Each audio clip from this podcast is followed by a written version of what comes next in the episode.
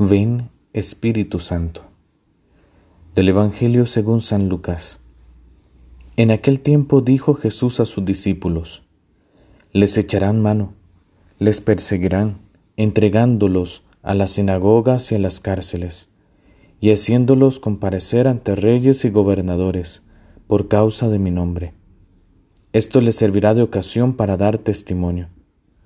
Por ello, métanse bien en la cabeza, que no tienen que preparar su defensa, porque yo les daré palabras y sabiduría a las que no podrá hacer frente ni contradecir ningún adversario suyo.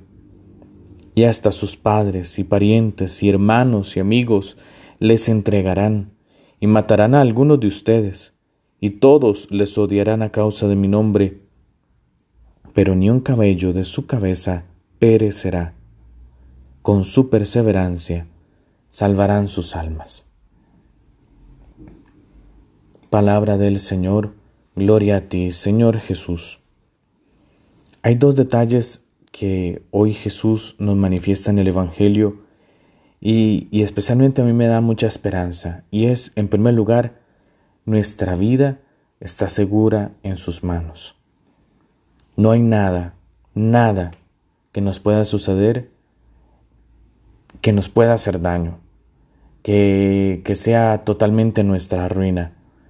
Dios nos cuida, Dios nos protege, Dios lleva nuestra vida. Y todo lo malo que nos sucede no es castigo de Dios, jamás.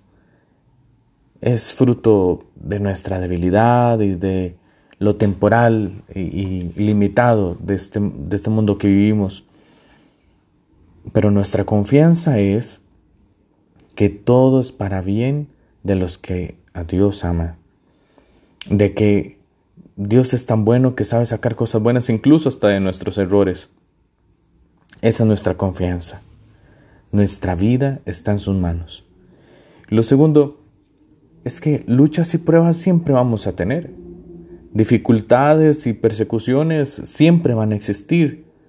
Siempre van a estar detrás de nosotros, tanto las fuerzas del mal como también los agentes del mal, podríamos decir.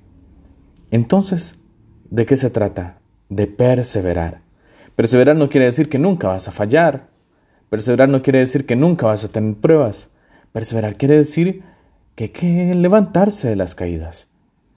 Perseverar quiere decir que hay que seguir adelante. Mil veces caemos, mil veces nos levantemos. Claro, no te acostumbres a caer, acostúmbrate a estar de pie y a caminar. Eso es perseverar. Y Dios nos da su gracia. Si nos levantamos es para manifestar la victoria de Jesús en nuestra vida. Esa victoria que nos da la paz, que nos da la felicidad verdadera. Hoy pidámosle al Señor esto, ¿no?